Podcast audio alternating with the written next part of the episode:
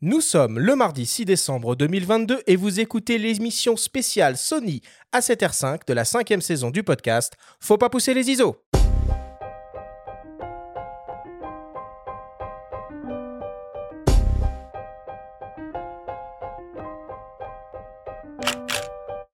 Bienvenue sur Faut pas pousser les ISO, le podcast hebdo pour tous les passionnés de photos et de vidéos. Je suis Arthur Azoulay et j'anime cette émission avec mon ami, le journaliste Benjamin Favier. Aujourd'hui, cette émission spéciale, après un premier épisode dédié au Sony Alpha 7 IV diffusé l'année dernière, nous retrouvons de nouveau Fabrice Abuaf dans notre studio, qui est accompagné de Guillaume Cuvillier et du photographe Bertrand Bernager pour parler de leur dernière nouveauté, l'incroyable et intelligent Sony A7R5. Avec eux et pendant plus d'une heure, nous allons tout vous dire sur ce nouvel appareil qui ouvre la porte à la photographie de demain.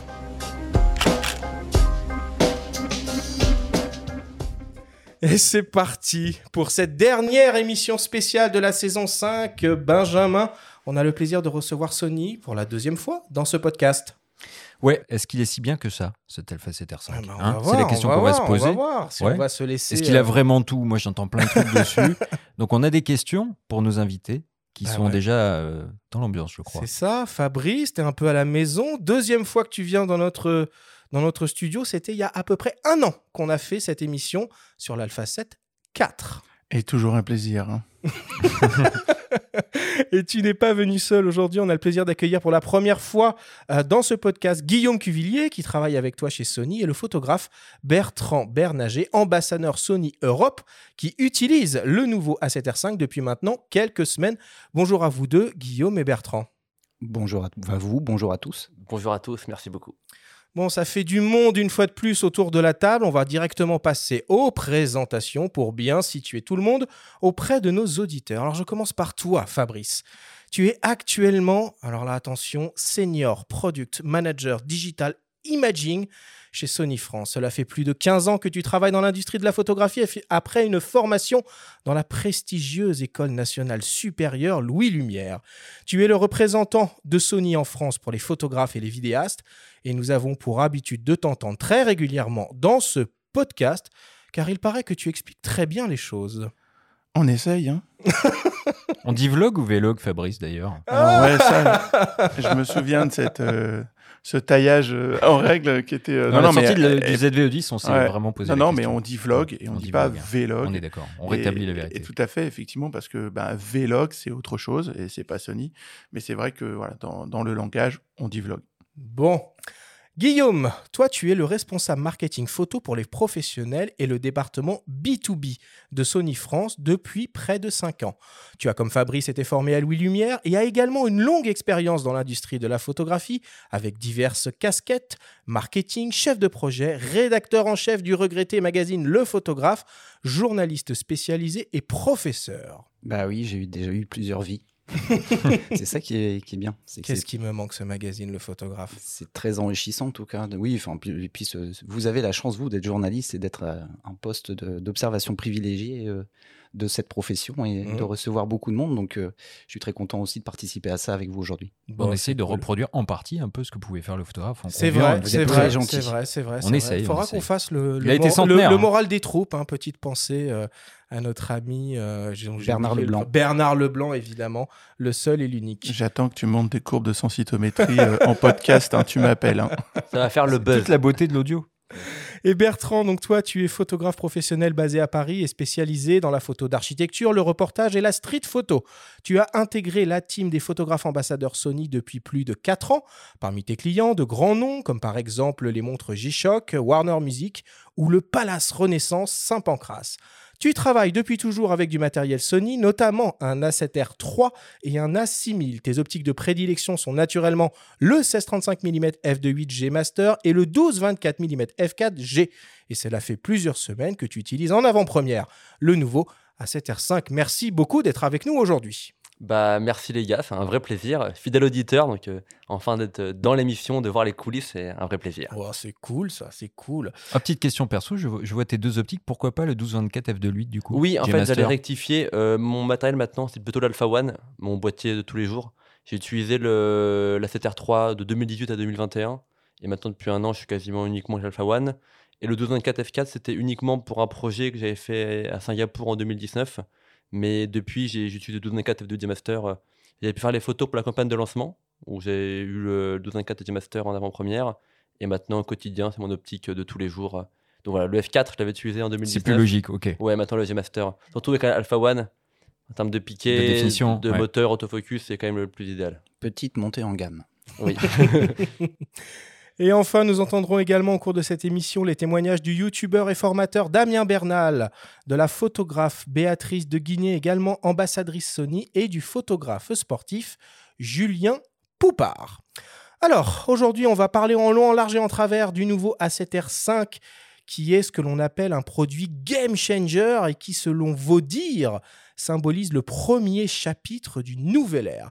Mais bon, avant cela, avant l'arrivée de cette A7R5, il s'en est passé des choses cette année pour Sony.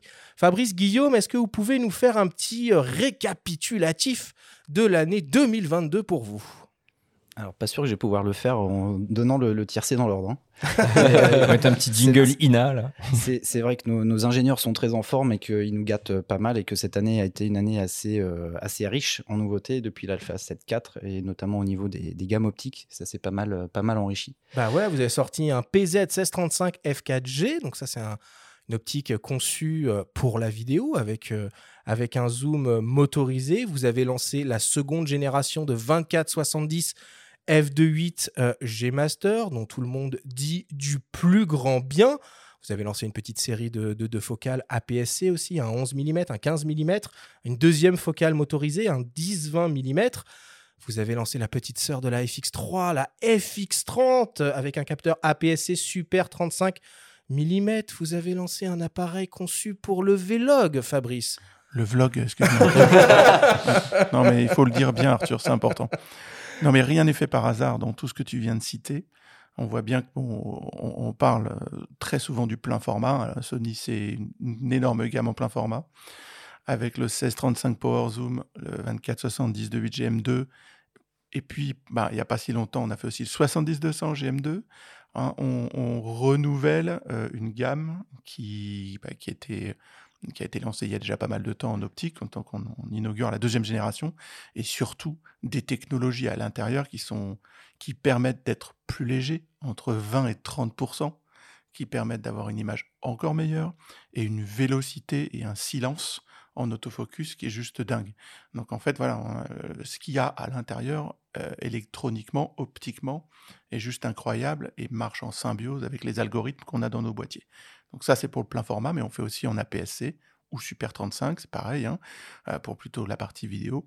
Et effectivement, avec l'IFX30, bah, on a lancé ces trois petits objectifs APS-C euh, qui créent un univers complet euh, en, en cinéma, vidéo, captation, Super 35. Ou même les petits capteurs genre 1 pouce qui sont finalement pas délaissés, puisqu'il y a le ZVF, mais ça devient plus marginal maintenant. Alors ça, effectivement, c'est la partie vlog, euh, où on continue parce qu'on a inauguré euh, une gamme euh, 100% vlog, euh, positionnée comme telle pour répondre vraiment à, à un usage qui était extrêmement visible au final euh, sur le marché.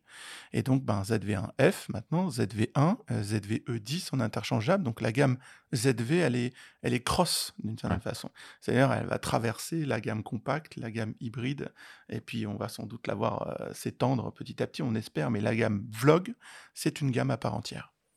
Et vous avez aussi à cœur de, de mettre en avant, de mettre en lumière le, travail des photographes et des vidéastes. Vous avez deux événements euh, majeurs à un niveau international que vous organisez. Les Sony World Photography euh, Award et plus récemment le Sony Future Filmmaker Award. Est-ce que vous pouvez nous parler un peu de ces deux événements, Guillaume?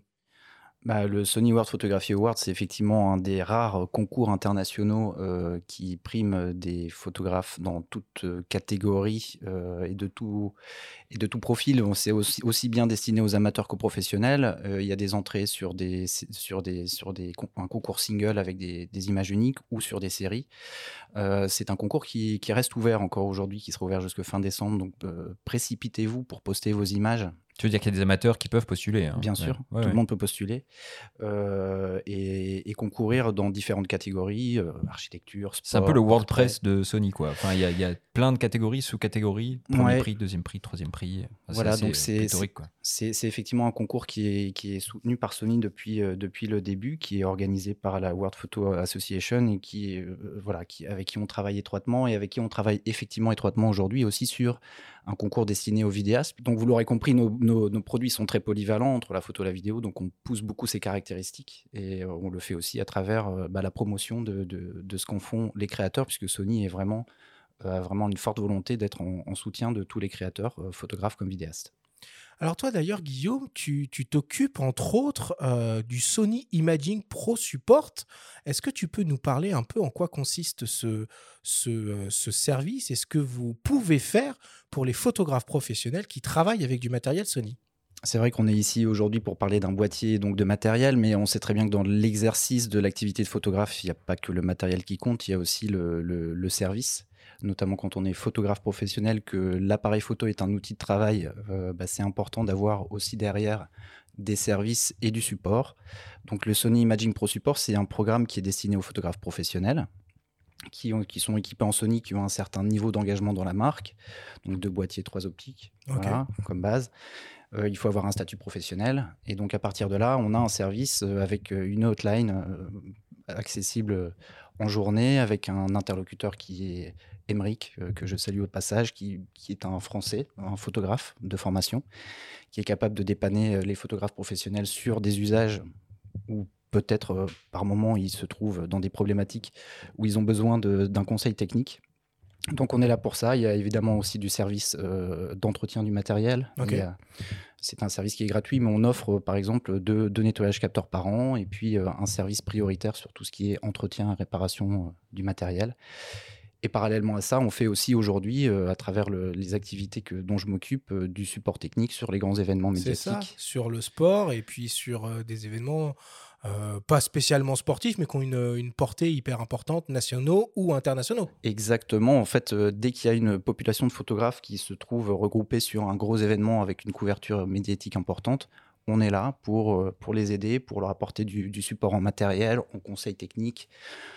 Pour les dépanner, on est, on est présent avec un technicien qui, qui est là pour, pour les, les coups de Trafalgar. Donc voilà, on est aussi euh, ju- justement de- tout le temps dans l'ombre des photographes aussi Mm. pour, pour leur apporter du service euh, là où ils se trouvent. Bon, et vous avez un agenda hyper chargé l'année prochaine, j'imagine?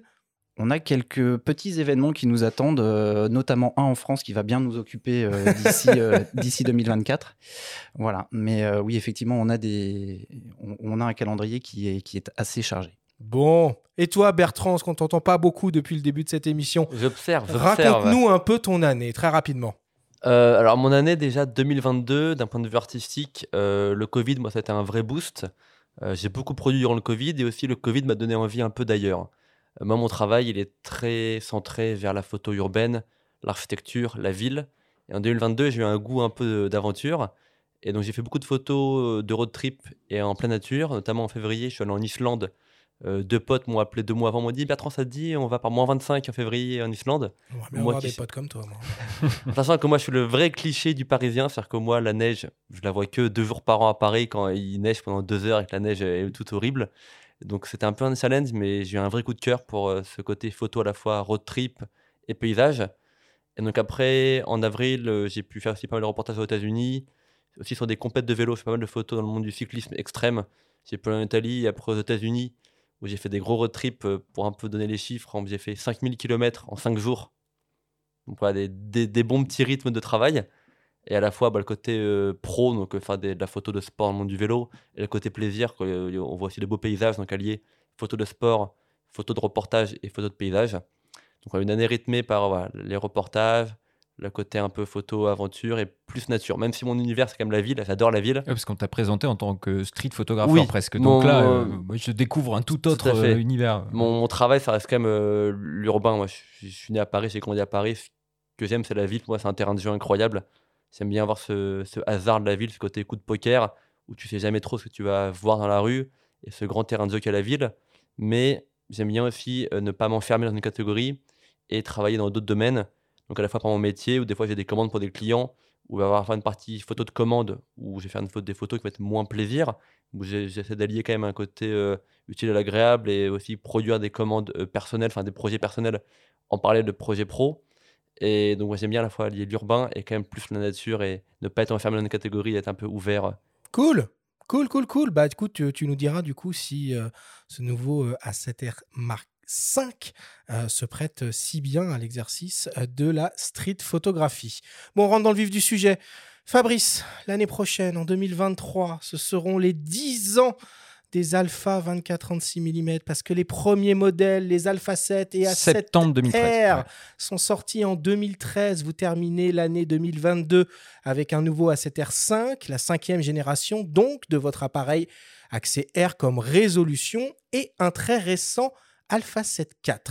Qu'est-ce qu'on dit Fabrice? Vous avez un peu d'avance sur la série Alpha 7R ou un peu de retard sur la série Alpha 7 Ah, c'est compliqué parce que dès que tu as un nouveau produit qui sort, tu as forcément un petit peu de retard sur les autres.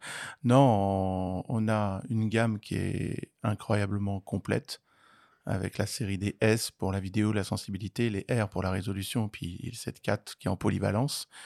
La partie Alpha 1, Alpha 9 qui est vraiment pour la partie vitesse. Je crois que enfin, hum, tous les photographes peuvent, peuvent trouver euh, chaussures à leurs pieds euh, dans, dans cette gamme-là. Et effectivement, euh, ben, ce qu'on a inauguré dernièrement avec l'Alpha 7 R5, cette fameuse puce supplémentaire, ce chipset supplémentaire IA, qu'il faut effectivement faut, faut comprendre. Il faut comprendre ce que c'est l'IA par Sony et à quoi ça sert. Mais c'est vrai que c'est un step-up supplémentaire euh, qu'on n'avait pas encore dans nos boîtiers et qui préfigure un peu ce qui va se passer plus tard. et qu'on n'attendait pas forcément sur ce type de boîtier euh, très très défini et qui amène alors une autre question aussi est-ce que euh, la 7R4 va rester un peu au catalogue dans la série des R ou est-ce que le R5 se substitue?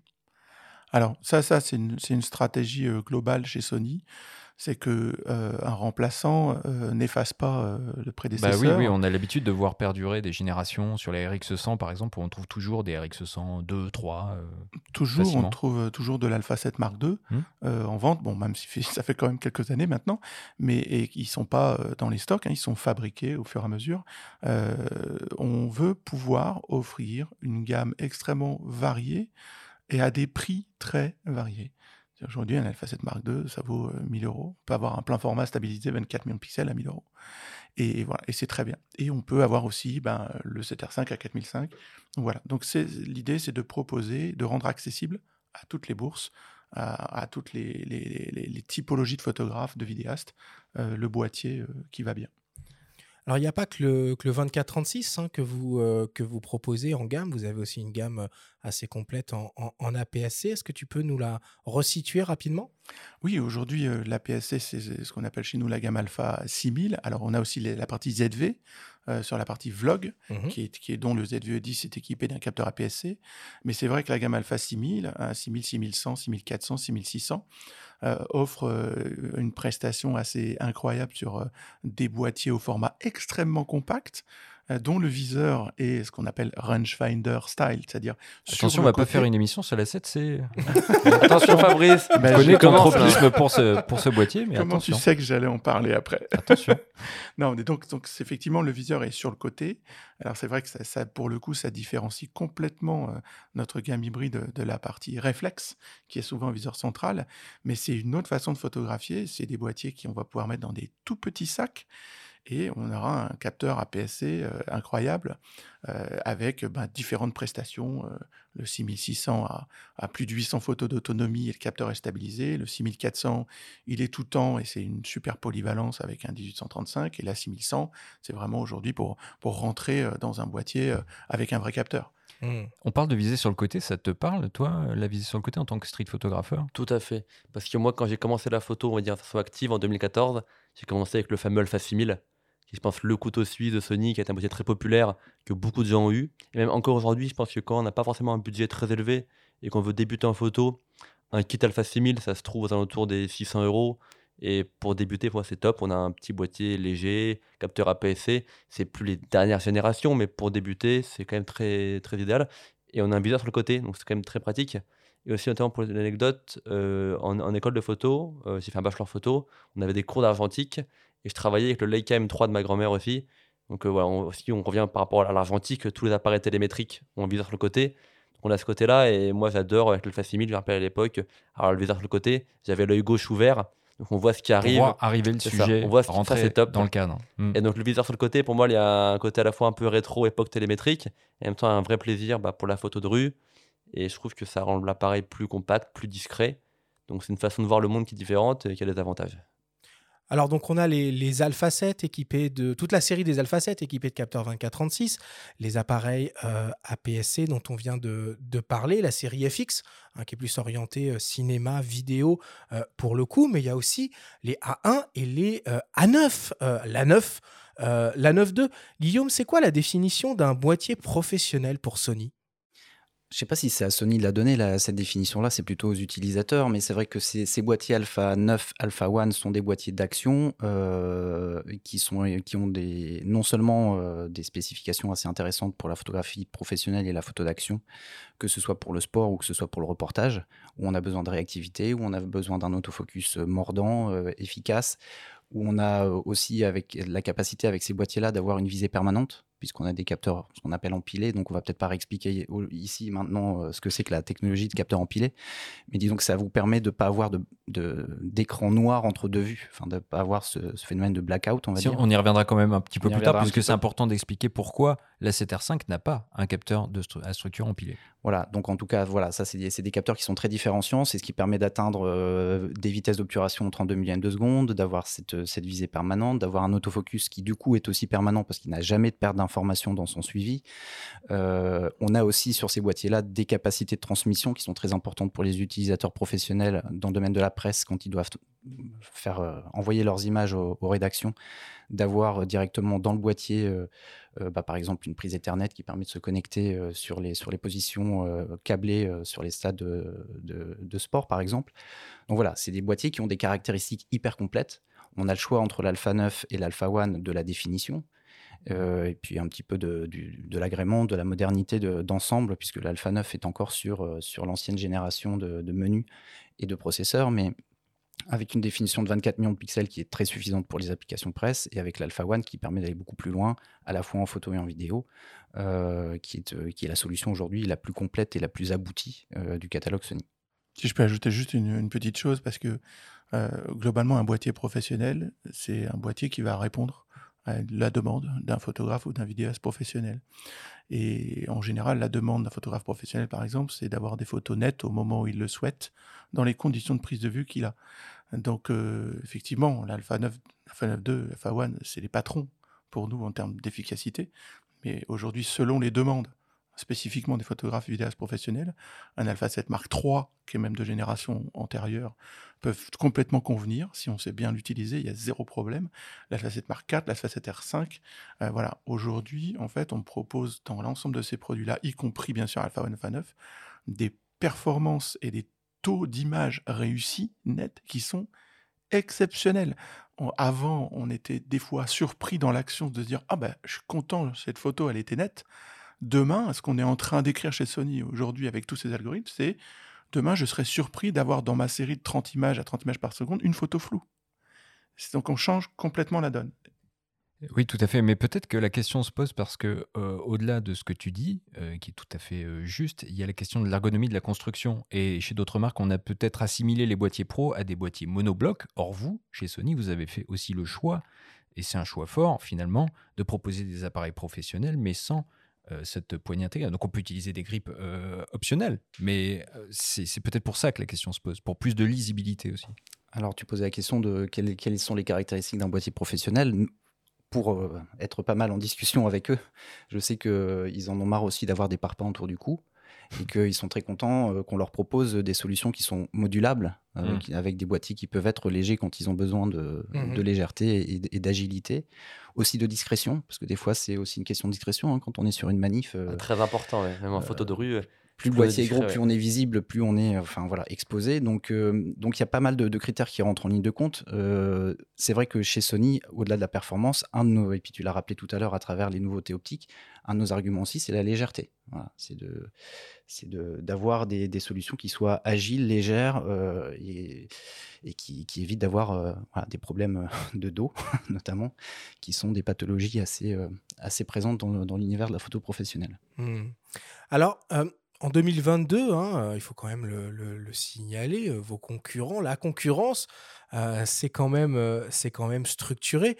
J'imagine que euh, maintenant, le, le contexte est, est différent pour vous. Vous avez été pionnier, pionnier pardon, euh, en ayant euh, lancé tout ça euh, il y a il y a 10 ans. Maintenant, il y a du monde en face. Et c'est tant mieux. Enfin. Quelque part, euh, la, concurrence est toujours aussi stimulante.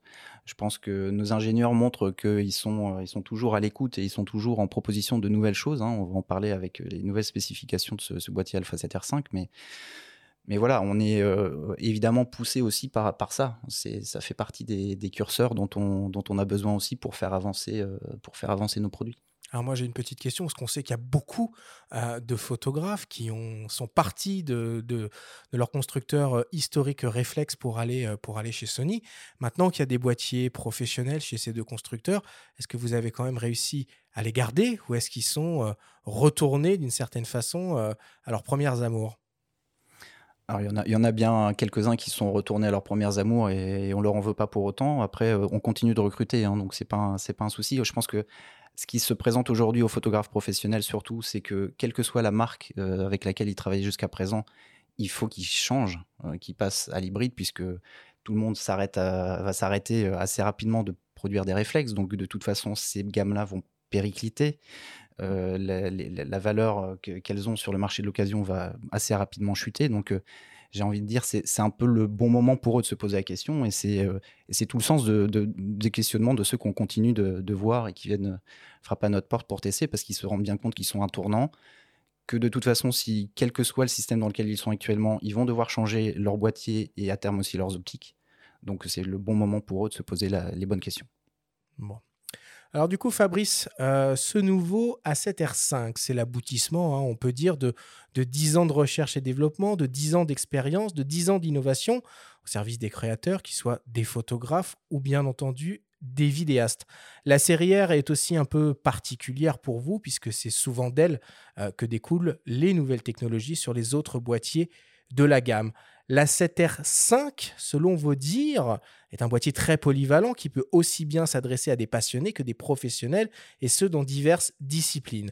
Le boîtier est déjà passé dans les mains de plusieurs rédactions et experts français qui semblent tous avoir un, avis assez unanime dessus. On vous propose d'ailleurs d'écouter le témoignage de Damien Bernal de la chaîne YouTube éponyme qui nous fait un rapide compte-rendu de son test. Et effectivement, personnellement, ce qui m'a beaucoup plu, c'est le nouvel écran, parce que pour moi, un écran, ça ouvre des possibilités créatives. Et je trouve que là, on a vraiment le meilleur des deux mondes. On peut être dans l'axe quand on veut être dans l'axe, on peut se mettre sur le côté et voir ce qu'on filme quand on veut faire du vlog. Donc euh, ça, c'est génial ce qu'ils ont fait. Et après, je trouve qu'ils ont vraiment mieux équilibré le boîtier, c'est-à-dire qu'avant, c'était un boîtier qui penchait fort sur la photo. Et aujourd'hui, alors il est toujours photo avec son capteur 61 millions de pixels, mais il est capable en plus de faire de la, du sport, puisqu'on a un autofocus qui est absolument dingue. Donc l'autofocus était très bon sur le A7R4, mais là, c'est vraiment un autofocus de compétition. Donc ça aussi, c'était un peu surprenant parce que bah, de base, on imagine que Sony aurait gardé ce genre de truc plutôt pour un A9. Et là, on le voit débarquer sur un A7 R5, donc c'est génial. Et en plus, de l'autre côté, bah, la partie vidéo est pas oubliée, puisqu'on a aussi un boîtier qui est très très bon en vidéo. Et je trouve que bah, finalement, c'est un des boîtiers les plus polyvalents. D'autant que moi, un des trucs qui m'agaçait le plus sur le A7R4, c'était que bah, parfois, on va à un anniversaire, on va faire des photos de famille. On n'est pas toujours obligé de faire des photos de 60 de 61 millions de pixels. Et ici, bah, finalement, on a maintenant cette option d'avoir des, des tailles de RAW différentes qui permettent finalement que bah, si on a envie un jour de faire de la photo de famille, de diminuer la taille de notre RAW et on n'est pas contraint à toujours faire du 61 millions de pixels.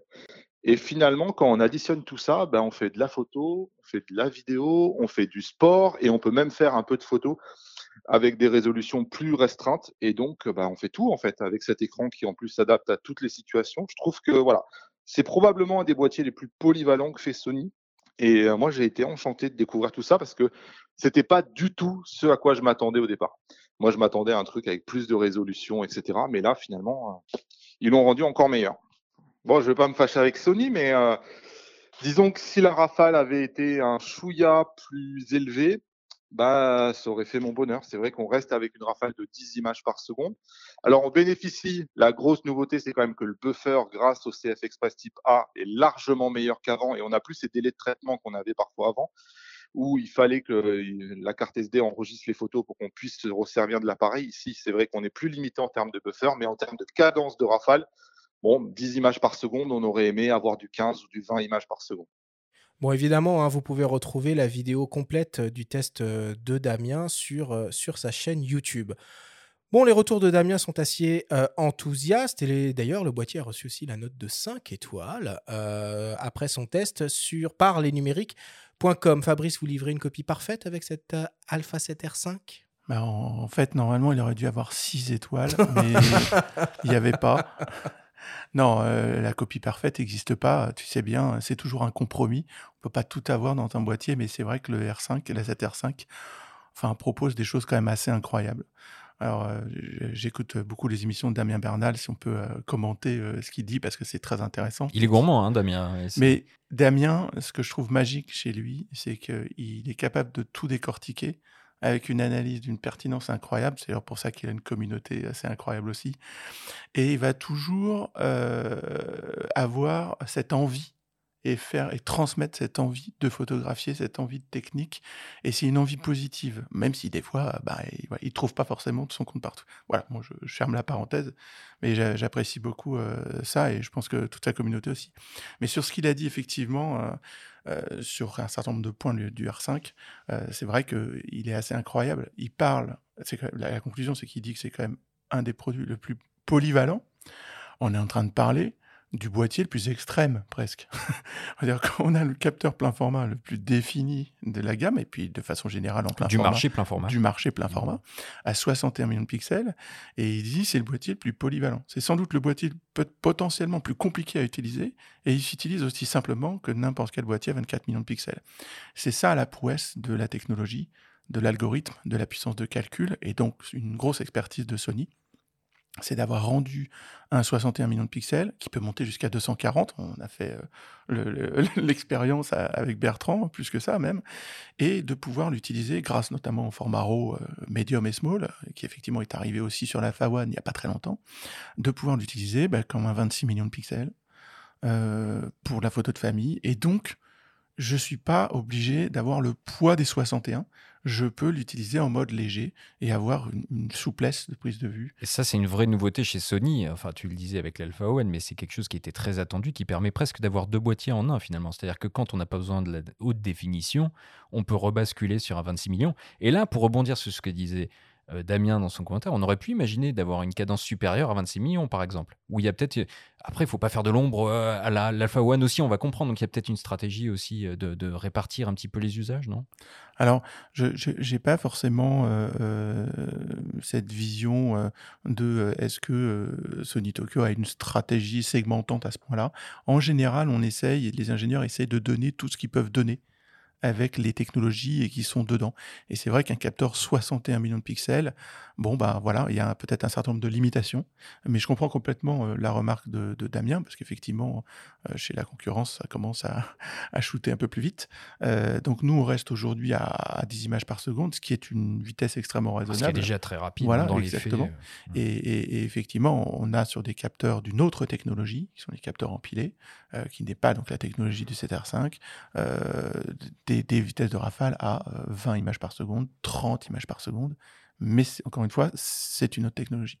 Mais on parlait de polyvalence, il y a quand même la première chose qui revient dans le commentaire de Damien, c'est l'écran orientable d'un nouveau type. Euh, qu'est-ce que tu en penses, Bertrand, toi qui Le fameux écran. Bah oui. L'écran. On parle que de ça presque, bah, mais non, mais c'est important. C'est normal. En fait, c'est le premier contact avec l'appareil. Quand on reçoit un, appareil photo, l'écran, c'est ce qu'on voit en premier.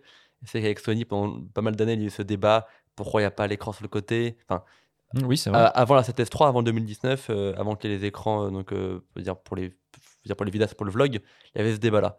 Personnellement, en tant que photographe plutôt reportage et plutôt urbain, je n'avais pas un besoin d'un écran sur le côté. Mais maintenant, avec le R5, qui est vraiment le meilleur des deux mondes, on a à la fois On a un- une nouvelle rotule hein, sur quatre axes. C'est vraiment le compromis idéal. Je pense qu'à la fois pour les photographes, les vidéastes, tout le monde s'y retrouve. Et euh, il n'y a plus la contrainte euh, sur le côté, dans, dans l'axe. Et moi, j'adore. hein. L'écran est parfait. La résolution, euh, il est un peu plus grand l'écran. La résolution a quasiment doublé. Je crois qu'on a 2 millions de, 2 À millions de 2 points. millions, ouais. Donc pour moi, c'est vraiment le compromis idéal et on peut, il n'y a plus rien à redire sur l'écran.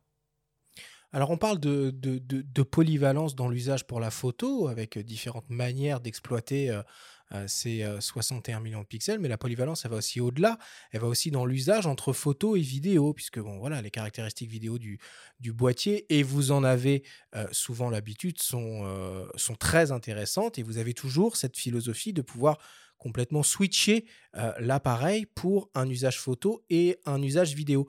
Guillaume, qu'est-ce qu'on peut faire en vidéo avec un Alpha 7R5 On peut faire énormément de choses. Alors dé- déjà, euh, toujours pour, peut-être commencer par l'ergonomie, comme, comme le disait Bertrand, euh, sur ce qu'on voit en premier quand on prend l'appareil en main, c'est qu'on a, on retrouve sur ce 7R5 le switch photo-vidéo qu'on ça. avait initié sur le 7.4, qui permet de vraiment confi- enfin, comment dire, contextualiser l'usage que l'on que l'on a du boîtier par rapport à la photo ou la vidéo. Voilà. De- donc ça, c'est déjà un point très fort parce que ça, ça a une incidence sur les menus, ça a une, incidence- une incidence sur les réglages, donc ça permet d'être euh, beaucoup plus réactif Bah, quand ça on a un usage Ouais, mixte. super vite, ouais. Et après, en termes de spécifications, bah, il a ce qu'on sait faire de mieux aujourd'hui en vidéo, euh, y compris la 8K, bon, avec un, un léger euh, crop factor. euh, 1,24 fois, ouais. Voilà. Et en 4K 50p aussi. Voilà, mais euh, et en 4K 50p, effectivement, il y a aussi un petit crop fa- factor. Mais bref, on a en tout cas un boîtier qui est hyper puissant euh, dans son usage vidéo, autant qu'il l'est dans son usage photo, avec toujours euh, bah, voilà, une, une- des caractéristiques qui permettent de l'utiliser à plein de euh, niveaux différents, que, euh, depuis le niveau le plus, euh, le, plus basique, où on va juste besoin, on va faire du tourné-monté, où on va pouvoir tourner en S-Cinétone, jusqu'aux usages beaucoup plus poussés avec avec des, des- profils S-Log 3, S-Log 2 qui permettent de faire du, du grading après derrière. Donc c'est vraiment un boîtier qui a un potentiel énorme en vidéo aussi.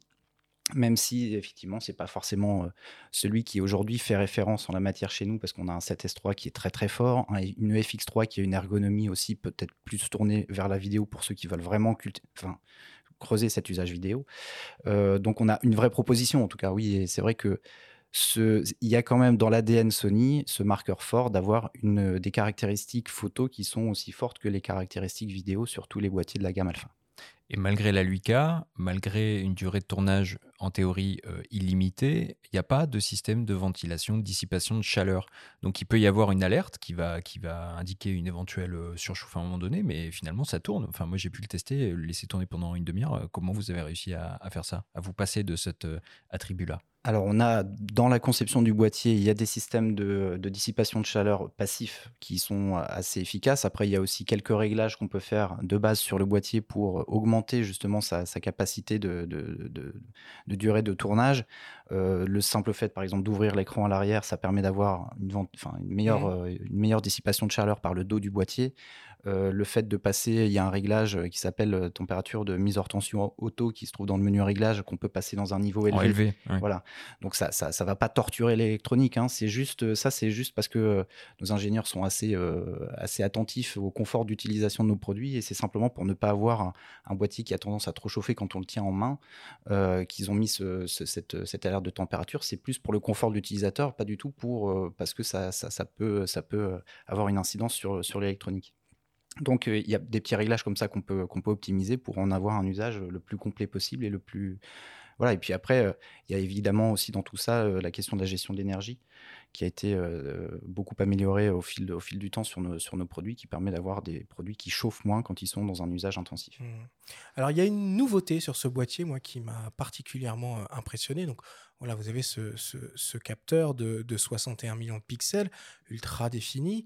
Mais bon, un capteur aussi défini que ça, et il faut qu'il soit très, très bien stabilisé. Et c'est pas facile de le faire. Vous annoncez un gain de stabilisation capteur jusqu'à 8 IL. Comment ça, c'est possible? Alors, ben, c'est possible. euh, déjà. C'est pas le record, hein, précisons-le. hein. Ah ouais, Non. c'est pas le record. Ah non, ce ne sont pas les seuls. Bah non, c'est Non, sur on le est- marché. Plusieurs le revendiquent. Après, on mais c'est intéressant de, de vous passer de 5,5, 5 à 8, et ça, c'est Ouais. une performance. Alors 5, 5, et puis à 8, et 8 sur 60. Sur Exactement, 61 millions. sur une définition comme ça. ouais. Parce que plus le pixel est petit, plus le photosite est petit, plus il faut stabiliser finement. Euh, non, bah, ça, ça c'est effectivement euh, une belle prouesse. Donc, bah, tout le système de stabilisation a changé. L'électronique, les capteurs qui permettent justement de détecter les mouvements ont changé. Ils sont beaucoup plus fins. La fréquence de mesure est beaucoup plus élevée.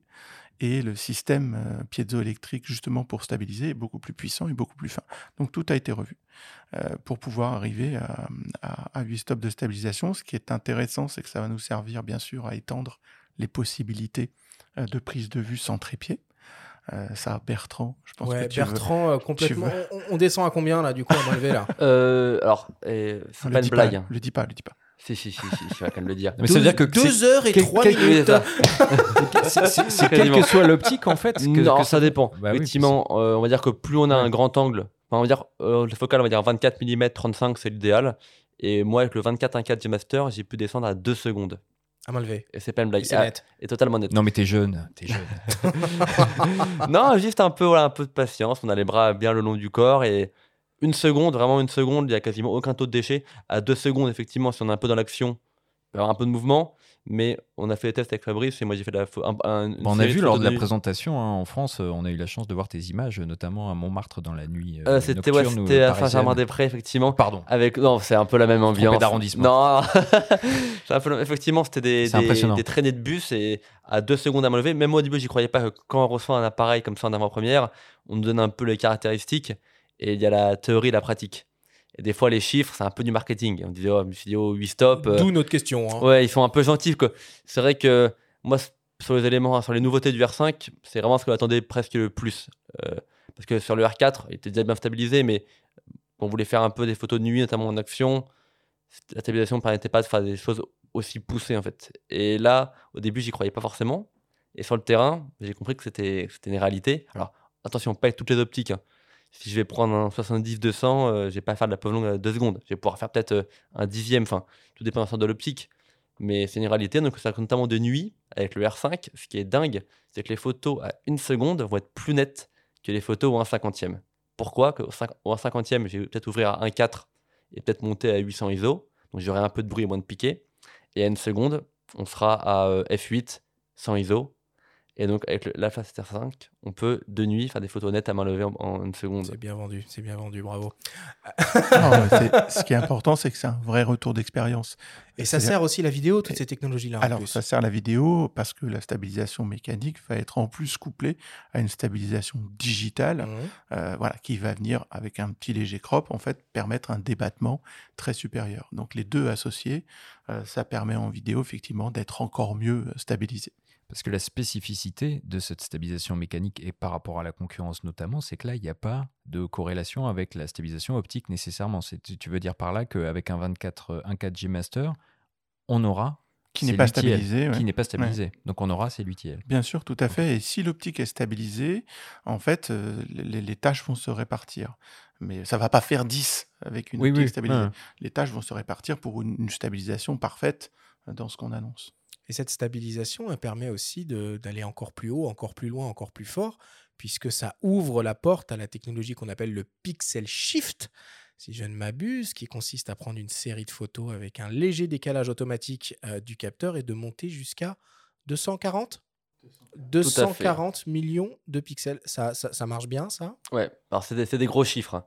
Ça fait des beaux Ça gros fait des- ça fait fichiers. des gros fichiers surtout. Ouais, de 1,5 giga, il faut un bon ordinateur. hein. C'était déjà le cas sur la 7R4, hein, Tout à fait. rappelons-le quand Un même. 7R4, euh, l'Alpha One également, qui peut faire en 200 millions. Donc il faut une bonne config, mais quand on a la config derrière, euh, ça vous fait des fichiers incroyables. hein. Ça vous fait un fichier qui fait une taille réelle de 2 mètres par 3.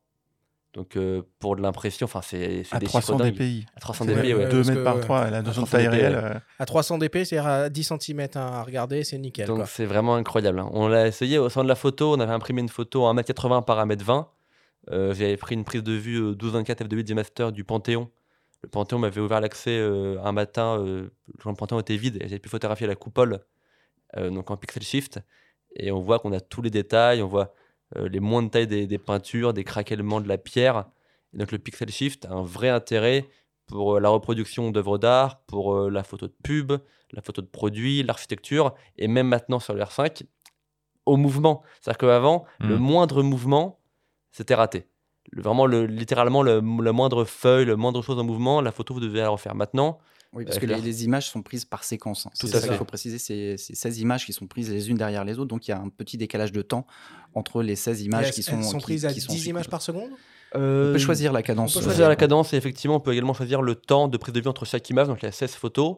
Et euh, au maximum, enfin, le plus rapide, ça- il y aura un délai de même pas une- un- peut-être un quart de seconde entre chaque photo. Donc, au plus vite, on va prendre environ 8 secondes pour faire la, la prise de vue des 16 photos.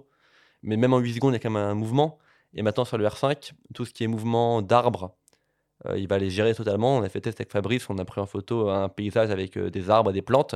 Et on voit qu'avec euh, le R4, par exemple, le mouvement des feuilles, ça crée des artefacts et la photo est inutilisable. Et sur le R5, il va réussir à repérer les zones en mouvement et à les corriger, à faire des photos totalement exploitables où on a le mouvement qui est, qui est corrigé. Donc on a des photos maintenant, ça ouvre des possibilités bah, pour la photo de nature.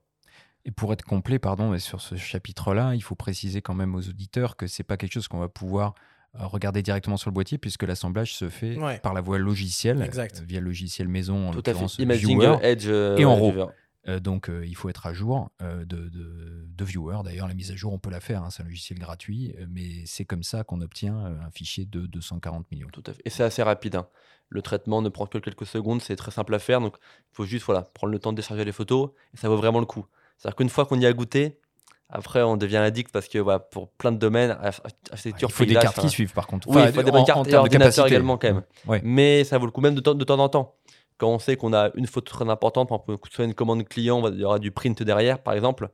Quand il y a des commandes où on sait qu'il y aura de l'impression, ou qu'on a une par exemple, photo de voyage, qu'on a un trépied avec nous et qu'on a un paysage incroyable, que c'est genre la photo du voyage, c'est toujours mieux d'avoir encore plus de résolution. Donc, Pixel Shift a un vrai intérêt aujourd'hui pour plein de domaines. Et il n'y a Mm. pas de mode main levée euh, avec euh, le Pixel Shift? On aurait pu imaginer ça vu l'efficacité de la stab. mais- Pas en pixel shift, parce que quand on est en capteur plein format, le débattement du moindre mouvement est trop important. Donc on ne peut pas encaisser ça en plein format. Donc là, on gère les mouvements sur trépied. Euh, je je pense que ça serait peut-être même à essayer quand même, mais il faudra vraiment pas bouger. De... Mais sur 16 images, Ces images. euh, ça me paraît un peu ambitieux. ouais. Nous, on le vend en trépied.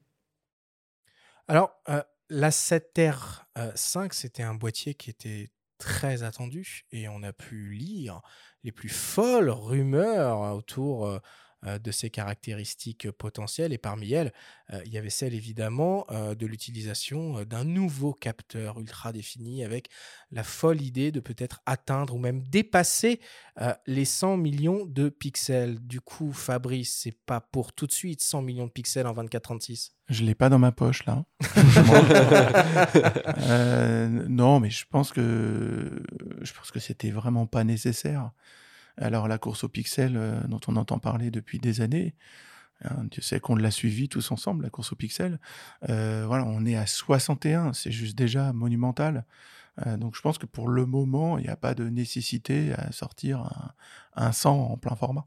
Alors par contre, vous n'avez pas changé le capteur, mais vous avez changé le processeur.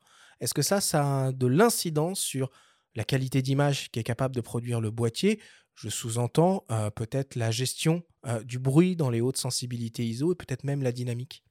Alors oui, oui, alors la dynamique est souvent quand même intrinsèque au capteur lui-même, euh, mais effectivement, le double processeur BionXR, parce qu'en fait, le BionXR est composé de deux processeurs, est à peu près huit fois plus puissant que nos processeurs d'avant, et ça permet ben, déjà de changer la- l'architecture complète du boîtier avec les nouveaux menus, on en parlera peut-être plus tard, euh, et surtout d'appliquer des algorithmes de traitement d'image meilleurs.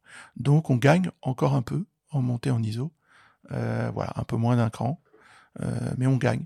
Et surtout, tout le, rendu des couleurs en photo voilà, est aligné sur ce qu'on fait sur l'Alpha 1, l'Alpha 7.4, l'Alpha 7S3.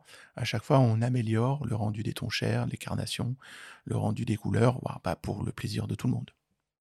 Vous avez très récemment proposé une mise à jour pour certaines optiques euh, pour euh, les rendre mieux compatibles avec, euh, avec ce boîtier-là.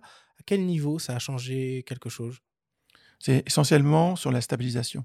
En fait, il fallait updater le firmware de certains objectifs pour avoir voilà, une meilleure adaptation à la nouvelle stabilisation de, de l'Alpha 7R5 et stabilisation mécanique et aussi stabilisation électronique.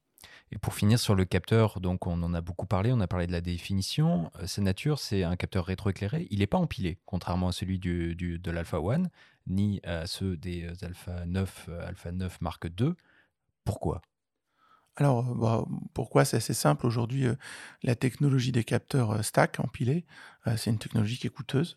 on voit bien le positionnement prix d'un boîtier à capteur stack chez nous, c'est environ 7000 euros. Sur l'Alpha One, un peu moins sur les, les Alpha 9.2. On l'avait vu sur des bridges hein, chez Sony aussi à l'époque. Alors, on l'a. RX10, Mark IV, etc. Tous les RX, RX100, RX10 ont tous, euh, les L1 aussi, sont tous des capteurs 1 pouce stack.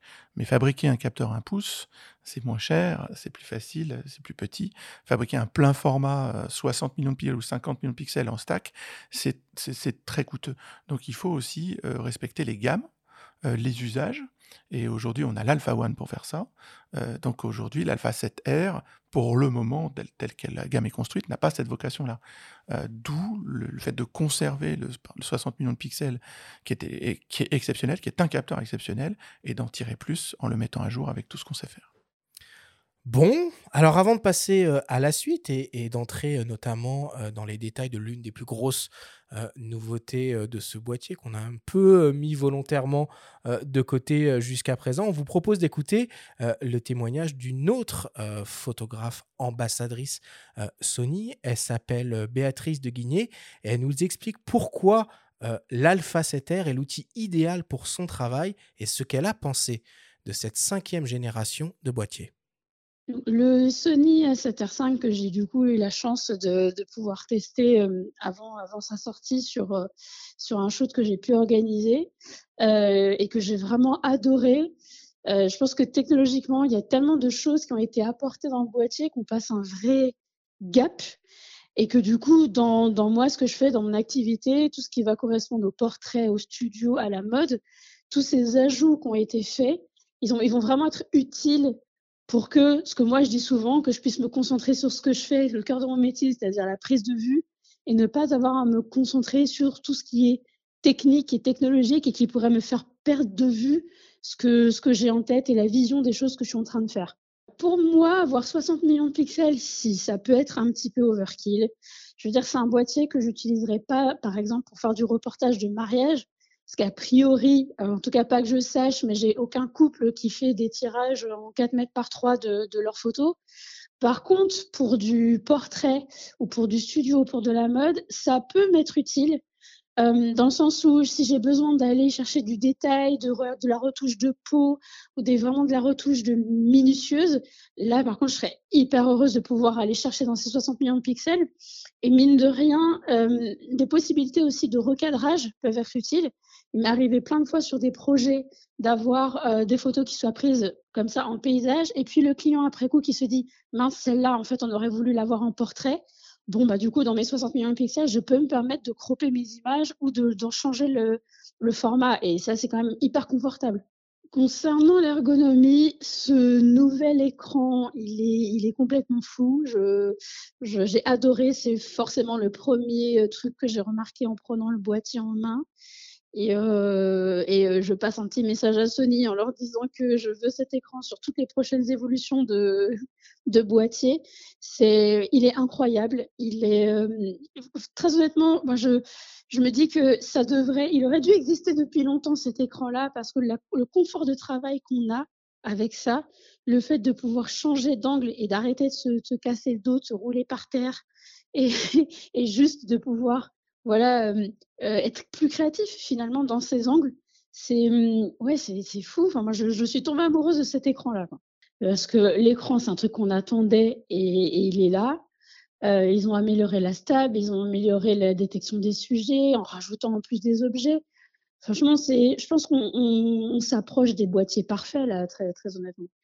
Enfin, il y a un truc, c'est que à chaque fois qu'il y a un nouveau boîtier qui sort, et qu'il y a une nouvelle technologie qui est intégrée dans ce boîtier, on se dit ah ça c'est fantastique, mais on n'y avait même pas pensé.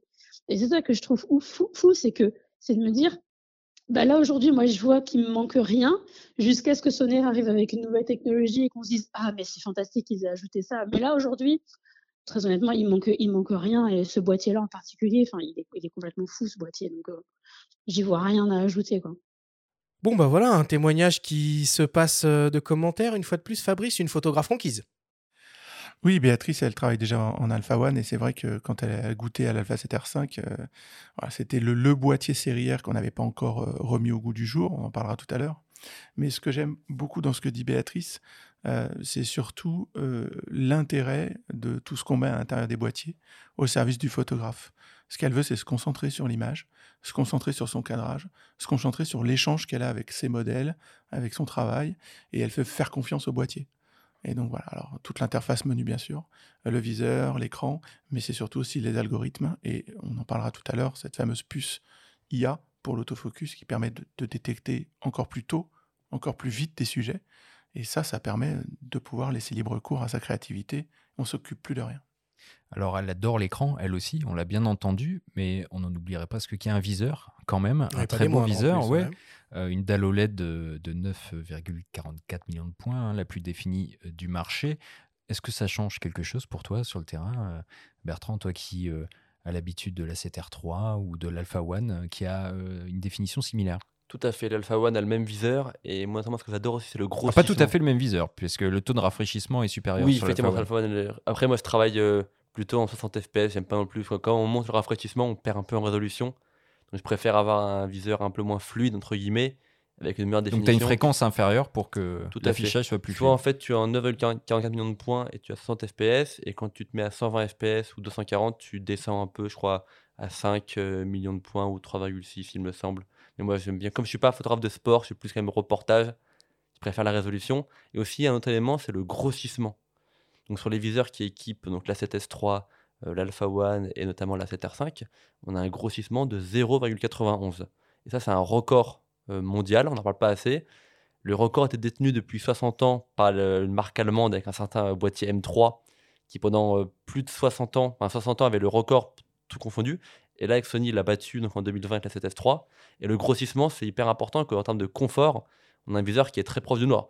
Pour les gens qui ont des lunettes dans les menus, il y a une option pour euh, reculer le grossissement. Si on un grossissement trop important, bah, on va avoir un débattement qui va faire qu'avec des lunettes, on ne verra pas tout le viseur. Donc, c'est aussi penser, pour qu'on a des lunettes, on peut avoir un grossissement euh, réduit. Mais c'est un viseur qui est hyper confortable. Enfin, on n'a plus l'impression d'avoir un écran devant nous. On a l'impression d'avoir la réalité, c'est très net.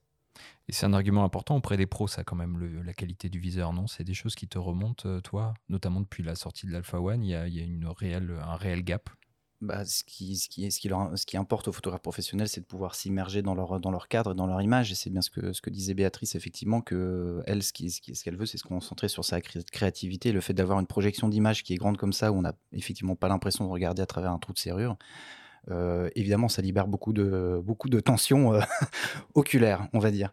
Euh, donc, donc oui, c'est super important. Et, mais je pense surtout qu'au-delà de, de, cette projection d'image qui permet d'avoir vraiment une, une, vision immersive de la scène, bah, c'est tout ce qu'on met aussi derrière pour que cette image soit juste dans le viseur. C'est-à-dire que, bon, bah ça c'est le, le, bénéfice immédiat des, hybrides, hein, d'avoir la, visée avec une retranscription presque exacte de ce que sera le fichier final. On n'a plus cette petite, ce, petit, euh, ce petit diablotin par-dessus l'épaule qui vient de taper sur l'épaule et qui dit hey, T'es sûr que tu as le bon réglage? T'es sûr que tu as le bon réglage? Euh, Parce qu'on voit tout ce qu'on fait. C'est surtout ça aussi c'est d'avoir le confort d'user, de savoir que ce qu'on voit, c'est ce qu'on aura sur le fichier final. Voilà. Et de manière très juste, avec des algorithmes aussi qui se sont bien améliorés au niveau de la gestion de la balance des blancs, avec euh, une gestion de balance des blancs aussi en vidéo, par exemple, qui est capable d'être fluide, c'est-à-dire que quand on fait un intérieur-extérieur, on va pas avoir une transition brutale d'exposition de, ni, de, ni de balance des blancs, on va avoir quelque chose qui va, qui va, qui va s'étirer dans le temps, donc qui va avoir, on va avoir quelque chose de beaucoup plus fluide. Donc on met énormément d'intelligence dans les, automatismes justement pour que le photographe puisse vraiment rester concentré sur son cadre. Et d'avoir un cadre plus large, oui, c'est mieux, évidemment. Alors, euh, l'une des particularités de cet appareil, hein, c'est évidemment ce nouveau système euh, autofocus euh, intelligent. Chez Sony, vous estimez d'ailleurs que c'est le début d'une nouvelle ère. Fabrice, est-ce que tu peux nous expliquer bah, qu'est-ce que c'est finalement tout ça? Alors, oui, c'est le début. pour nous, c'est le premier. Euh, qui dispose, en plus du processeur, du double processeur XR, d'une puce euh, dédiée pour ça. C'est-à-dire qu'elle a la capacité de- d'enregistrer des bases de données énormes, des modélisations de sujets, et derrière, après, de pouvoir l'appliquer euh, sur la, partie mesure de mise au point, détection et suivi. Et ce qui est très intéressant, c'est de voir le, gap que ça fait par rapport à notre gamme actuelle. Jusqu'ici, on pouvait reconnaître, on suivait les yeux, on suit très bien les yeux, on suit les sujets, on reconnaît les formes, mais on, sait où sont les yeux parce qu'on reconnaît la tête entière, on modélise la place du nez, de la bouche, des oreilles en 3D, ce qui fait qu'on sait comment le visage est orienté, et donc même les yeux fermés, on va euh, scotcher sur les yeux. Ça, c'est pour l'humain. On fait ça pour les animaux aussi. Là, on passe sur une analyse de la totalité du corps humain et de la totalité, euh, de la totalité du corps de l'animal. D'accord?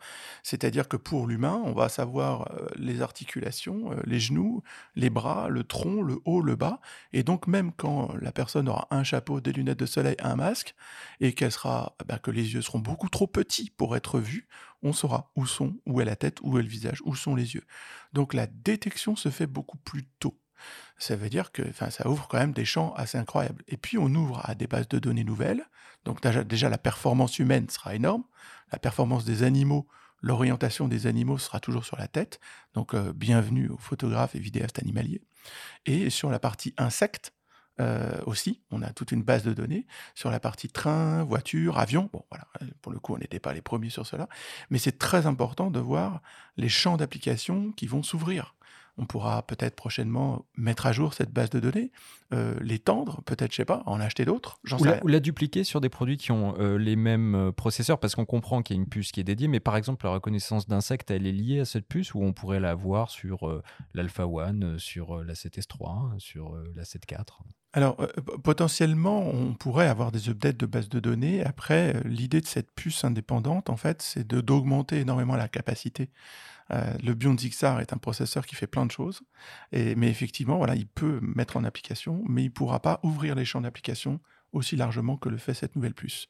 C'est pour ça qu'on parle d'une nouvelle ère, euh, parce qu'effectivement, on ne peut pas se projeter complètement vers l'avenir, mais on imagine qu'effectivement, on va retrouver euh, dans nos futurs produits cette puce. Alors, vous parlez d'intelligence artificielle, et finalement, ce côté IA, il intervient quand Euh, C'est dans le boîtier directement ou c'est en amont de sa conception? Alors, l'intelligence artificielle, aujourd'hui, euh, c'est principalement du deep learning, c'est de l'apprentissage. Et l'algorithme, on va dire, euh, il apprend hors du boîtier. D'accord? C'est-à-dire qu'on va fabriquer l'algorithme, cette base de données, cette reconnaissance, ces points de référence, hors du boîtier et on va la mettre dans le boîtier. Ça veut dire que le boîtier n'apprendra pas et n'évoluera pas dans son comportement. D'accord? Le boîtier se comportera toujours de la même façon. Ce qui est en fait un, point clé, hein, c'est souvent des discussions euh, qu'on a avec, euh, quand on, nous pose des questions sur l'intelligence artificielle. Le photographe apprendra comment se comporte le boîtier et le boîtier restera dans son comportement, n'évoluera pas. Donc ça sera extrêmement facile à dompter. Déjà, la logique sera extrêmement simple. hein. C'est le visage, les yeux et les objets et les sujets, le tactile, le tracking, le suivi. Donc c'est très simple d'abord.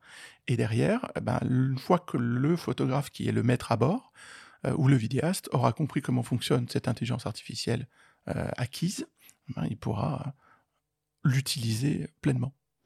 Sur le terrain, Bertrand, dans tes différents usages, tu as pu noter une différence réelle par rapport aux précédentes générations de boîtiers Ah, totalement. Ouais. Euh, moi, travaillant au quotidien avec l'Alpha One, euh, qui était un autofocus très rapide, je me rappelle quand j'ai commencé à utiliser le- cet R5, je me suis dit, ah, mais je suis jaloux, euh, le R5, il est entre guillemets encore mieux. Au final, il n'est pas meilleur, en fait, il est différent. Ça vient beaucoup de la question, bah, finalement, euh, l'Alpha One et l'Alpha 9, euh, comme ils n'ont pas d'IA, ils sont moins bons. Ils sont pas moins bons, en fait. Comme ils ont un capteur empilé, les Alpha 9 Mark II et Alpha One seront toujours plus réactifs, auront un meilleur suivi dans le temps. Mais on va dire que la 7R5 sera plus intelligent dans les choix, dans les décisions qu'il va prendre. Le R5, il va prendre l'œil en toute situation, il va pouvoir détecter les véhicules, les avions, les animaux. Donc la 7R5 aura un suivi qui sera plus intelligent, qui sera plus réaliste, mais les boîtiers à capteurs empilés resteront plus réactifs pour le sport extrême. Donc il n'y en a pas un qui est meilleur que l'autre. C'est un, un compromis. Et après, moi, au début, l'IA, c'est un terme qui me faisait un peu peur. Que quand on parle d'IA. On a l'impression qu'on sort de la photo. un peu. Oui, tout pas fait. seul, hein, je parle t'avouerai. hein, euh, ouais, Parce ouais. que l'IA, notamment, on l'utilise beaucoup dans les, dans les smartphones. Hmm. euh, à l'IA. Et on voit notamment les traitements, des, gros traitements JPEG sur téléphone, euh, des couleurs complètement désaturées, des, flous artificiels. Enfin, l'IA en photo, pour moi, c'est un terme presque péjoratif. Et donc, au début, avec le R5, j'avais un peu peur euh, que l'IA allait presque contraindre le photographe, mais en fait, c'est tout le contraire. Là, l'IA est au service du photographe. L'IA n'intervient que pour la partie autofocus, pour avoir des choix d'autofocus plus intelligents, un autofocus qui va suivre dans toutes les situations. Au final, l'IA, c'est pas une contrainte, elle va pas nous obliger à faire des choix créatifs. Au contraire, elle va nous libérer des contraintes. On peut se concentrer sur sa prise de vue. J'ai moins à me soucier de est-ce que l'autofocus est au bon endroit, est-ce que le suivi est bien activé. Dans la l'IA, elle me permet d'être plus réactif et d'avoir moins de problèmes. Alors, pour continuer un peu sur ces, euh, euh, sur ces sujets de, de technologie AF et de détection, reconnaissance, suivi euh, du sujet, je vous propose d'écouter le témoignage d'un d'un photographe sportif professionnel, parce qu'évidemment, s'il y a bien un domaine dans lequel tout ça peut avoir une application en bien ou en mal, on va voir ce qu'il va nous dire. Il s'appelle Julien, Julien Poupard et il nous explique comment finalement les technologies AF proposées par Sony sur la facette R5 et sur les autres boîtiers de la gamme ont changé sa manière de travailler. On l'écoute. Alors, oui, oui, avec toute cette nouvelle technologie d'autofocus, j'aborde complètement euh, euh, différemment mon, métier. euh, C'est-à-dire que je, je, je, c'est plus vraiment une, une source de- d'inquiétude, on va dire, l'autofocus. On est sûr que ça va, que je suis quasiment sûr que toutes mes photos vont être nettes. J'ai, euh, quasiment zéro déchet d'autofocus sur, euh, sur mes matchs, ce qui avant était, euh, était énorme. Et donc, euh, je sais que je peux faire quasiment ce que je veux et, et, et le choper et choper les actions immédiatement. L'autofocus va suivre le mouvement, va complètement changer, toujours suivre le mouvement et, et à partir de là, va vraiment choper, euh, choper le sujet et ne va plus le lâcher. C'est-à-dire qu'il va, il va, même s'il il s'en va du collimateur, lui, le collimateur reste vraiment bloqué sur, le- sur le sujet, un peu euh, comme un jeu vidéo, on va dire, comme, euh, un avion de chasse. Pour moi, c'est vraiment ça. C'est comme un avion de chasse. Une fois qu'il a chopé, il va presque balader euh, tout en gardant le sujet. Quoi. Je me concentre vraiment sur l'image, vraiment sur les actions que je veux vouloir avoir, et euh, sans savoir si, euh, si ça va être net ou pas. Quoi. Je sais que tout de suite, ça va choper, et donc que tout de suite, euh, quoi, mes images vont être nettes. Donc euh, ça, c'est... euh, c'est euh, et ne pas et ne louper zéro action donc ça c'est ça c'est euh, ça c'est ça c'est super quoi. Bon bah voilà, ça a l'air quand même de, lui avoir un peu changé la vie finalement, toutes ces, euh, technologies euh, d'autofocus. Euh, bon là c'est le cas d'un photographe professionnel. Guillaume, toi c'est quoi les retours que tu as des utilisateurs pro de ces technologies AF Bah, ce, qui, a beaucoup changé les habitudes des photographes professionnels, c'est déjà d'avoir un autofocus qui opère sur quasiment tout le champ. C'est-à-dire qu'on a pu à se soucier de la position du sujet dans le cadre. Et ça, c'est euh, un des gros bénéfices de l'hybride, c'est d'avoir un autofocus qui est capable de suivre un sujet sur tout le champ image. Euh, D'un autofocus aussi qui montre ce qu'il est en train de faire. C'est-à-dire que on sait toujours où il est en train de travailler, puisqu'il le signale dans le, dans, le viseur en positionnant le, curseur autofocus. On sait toujours où il est en train de bosser.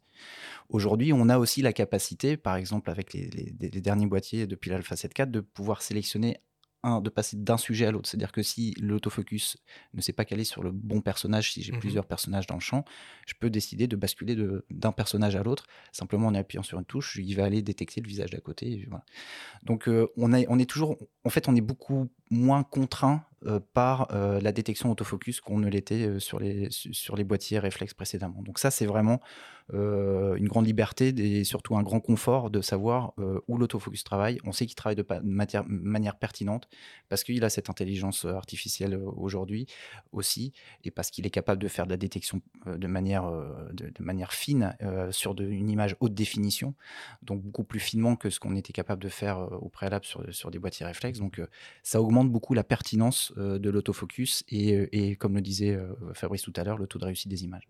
Et là, on parle de haute définition, mais quand on bascule en 26 millions de pixels, apparemment, il y aurait des petites choses cachées et bien utiles pour les photographes qui font du sport ou de l'action, en mode APS-C notamment. Est-ce que tu peux nous expliquer un peu ça? Alors en fait, euh, c'est vrai que euh, on nous a, on, a pu aussi nous, dire à l'époque du lancement de l'Alpha One, on nous a dit bah oui mais c'est bien, mais vous avez un boîtier euh, haute définition, euh, 50 millions de pixels, c'est pas forcément, euh, on n'a pas forcément besoin d'autant pour la photographie de sport par exemple pour la presse. En fait, on peut passer en 26 millions de pixels en plein format. En RAW donc?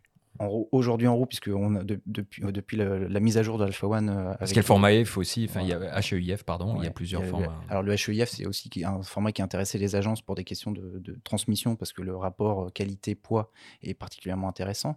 Là, les... on a peut-être un peu été en avance de phase sur le marché là-dessus, mais on y viendra, j'en suis sûr, un, un peu plus tard pour revenir à la définition, donc on peut choisir de travailler en plein format en 26 millions de pixels. Et quand on est en format crop, on sait qu'on est aussi à cette même définition de 26 millions de pixels. donc en fait, aujourd'hui, on a la capacité de passer du plein format au crop APS-C et de travailler uniquement sur des fichiers qui vont ressortir avec une définition de 26 millions de pixels. Ce qui me permet, par exemple, si j'utilise un 70-200, que j'ai programmé une touche personnalisée pour passer du plein format à l'APS-C, de pouvoir avoir l'effet multiplicateur d'un multiplicateur de focale 1,4 sans, tout en restant sur la définition sèche de l'optique c'est-à-dire sans induire un facteur d'incertitude au niveau de la, de, la définition d'image que peut induire un, multiplicateur qui va forcément amener un petit peu plus de gras dans l'image. Voilà. Donc, euh, donc ça, c'est un réel confort. Et euh, du coup, on peut rester sur des optiques euh, compactes, légères. On n'a pas besoin d'y ajouter un multiplicateur intégré qui va faire gonfler le, prix de l'optique. On a cette fonction directement sur le boîtier. Juste en commentaire pour compléter, on, était il n'y a pas très longtemps sur Montier en en animalier.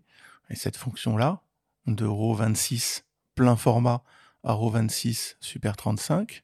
Quand on a un 200-600, on passe de 600 à 900. Je peux hmm. vous dire que quand on expliquait ça aux personnes qui étaient avec lesquelles on était en démonstration, euh, il y avait des choses qui se passaient derrière les yeux. Et pareil au mode street, comme l'expliquait euh, Guillaume, et comme je pense l'a vécu aussi Bertrand. Euh, moi perso, je suis très 24 mm, mais je navigue entre 24 et 35. Bah, en mode street où j'ai pas forcément envie d'avoir 60 millions. Non mais c'est pas bon pour toi là, tu vas moins vendre moins d'optiques euh, Fabrice. non mais ah, je me suis fait piéger. non mais c'est hyper intéressant parce que des fois on veut voyager léger donc là on, revient sur ce que disait euh, Damien Bernal, la polyvalence d'un boîtier 60 millions de pixels. Voilà, c'est un paradoxe euh, hyper riche en fait.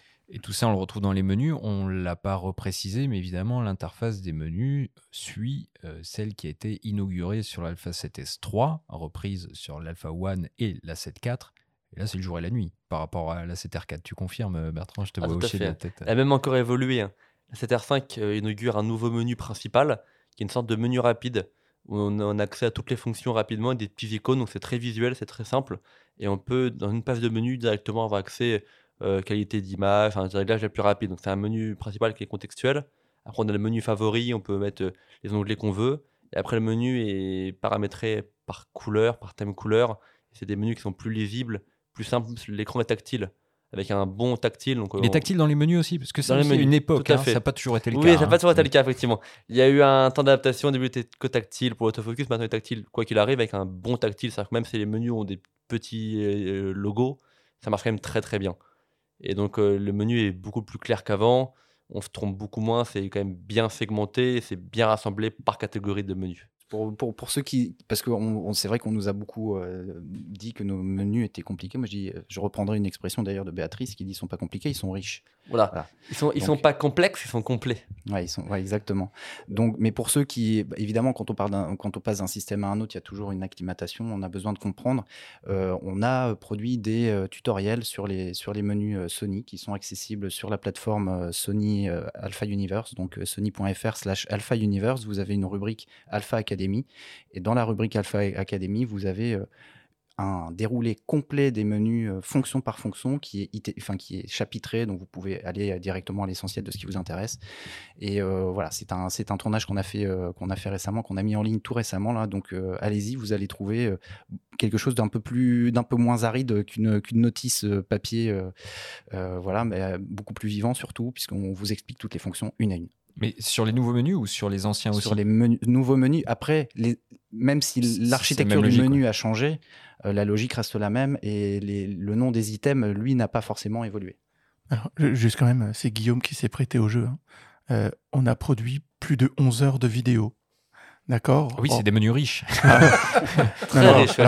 c'est important, c'est ah basé sur l'Alpha 7.4, mais c'est extrêmement ouvert. C'est Alpha 1, 7S3, même 7R5 aussi. Euh, vous allez pouvoir vous y retrouver.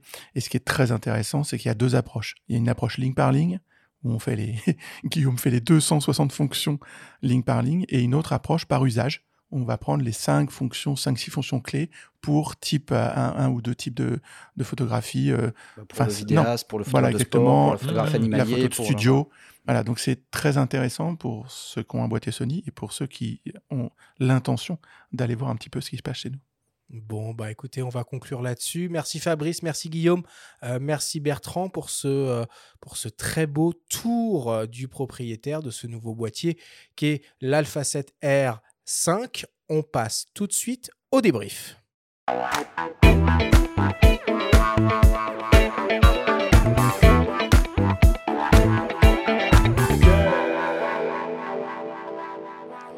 Nous sommes toujours avec Fabrice Abouaf et Guillaume Cuvillier de Sony France et avec le photographe Bertrand Bernager pour parler du nouvel hybride Sony Alpha 7R 5.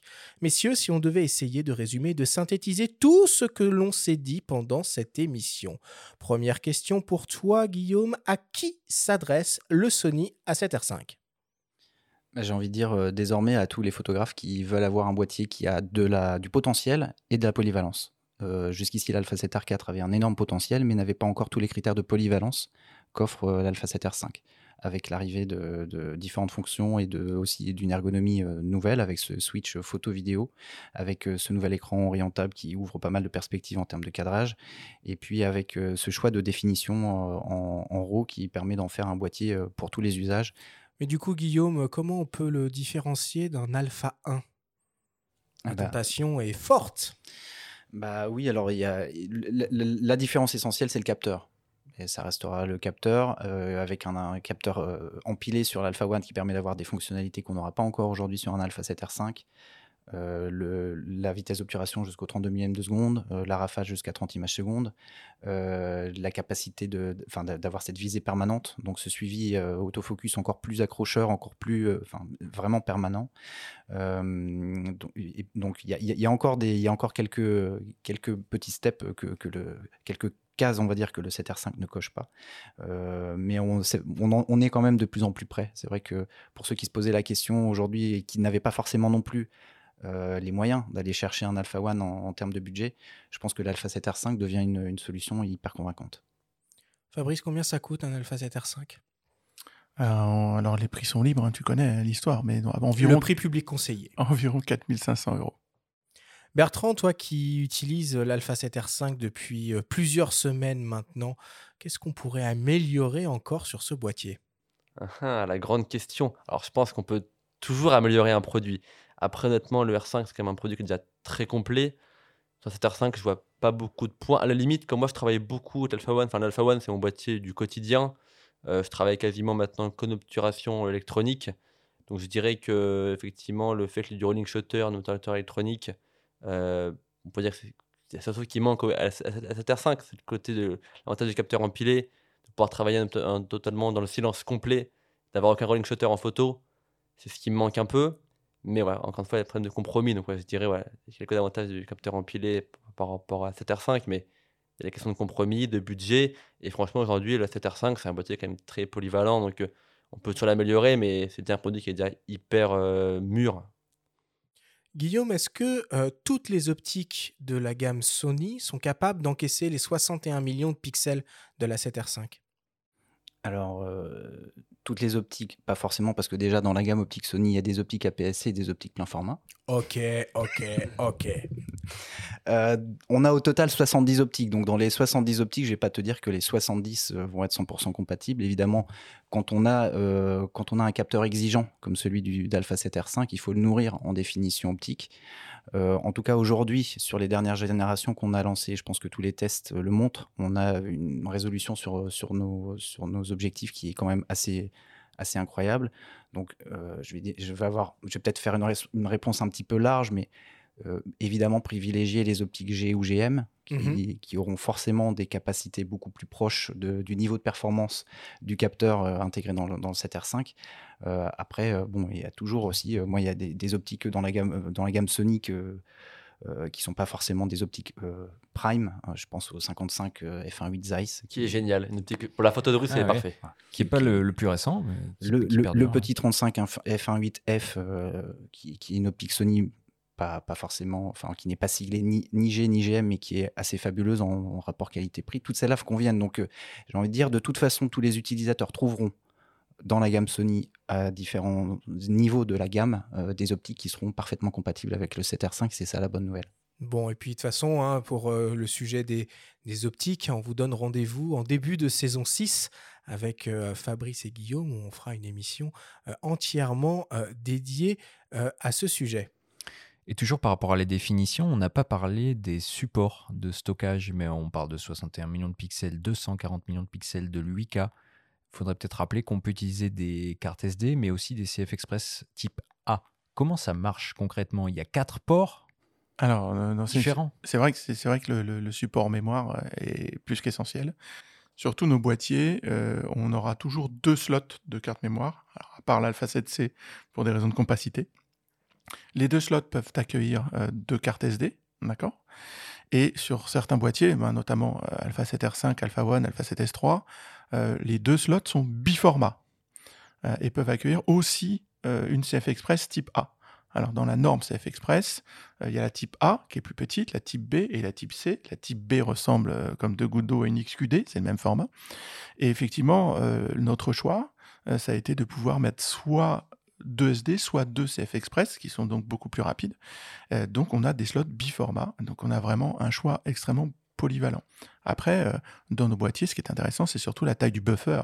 Parce que effectivement, le buffer, lui, est considérablement plus rapide que l'écriture sur la carte. Mais comme la carte est très rapide, on peut faire la 8K, on peut faire la 4K 120 avec certains boîtiers, on peut faire la rafale très très élevée avec euh, en fichier RAW non compressé, avec des 50, des 60 millions de pixels. Voilà l'objectif de, ces différents supports. Et pour conclure, euh, Fabrice, donne-nous cinq raisons de craquer pour l'Alpha 7R Mark V. Alors, tu sais qu'il y en a beaucoup plus que 5. Ouais, mais j'en veux cinq. Je vais essayer de faire un effort. Euh, je pense que c'est euh, le boîtier le plus extraordinaire en termes de polyvalence et à la définition la plus extrême. Donc ça, c'est déjà ne serait-ce que ce critère général. Et, et après, effectivement, dans, on va dire, les nouveautés qu'il y a dedans pour pouvoir euh, être convaincu de l'acheter, l'écran, bien sûr, la stabilisation, essentielle, l'ergonomie avec les nouveaux menus, l'infrastructure, euh, la qualité du viseur et bien sûr l'autofocus. Je suis désolé, j'ai dépassé, je suis à 6. Mais l'autofocus, j'aurais dû le mettre en premier. C'est effectivement le point incroyable. S'il y a un boîtier qui est le plus exigeant en autofocus, c'est celui qui a le plus de pixels. D'où l'inauguration de ce chipset AI et de cette nouvelle base de données et de ces nouvelles fonctions d'autofocus sur l'Alpha 7 R5. Merci beaucoup, on conclut là-dessus.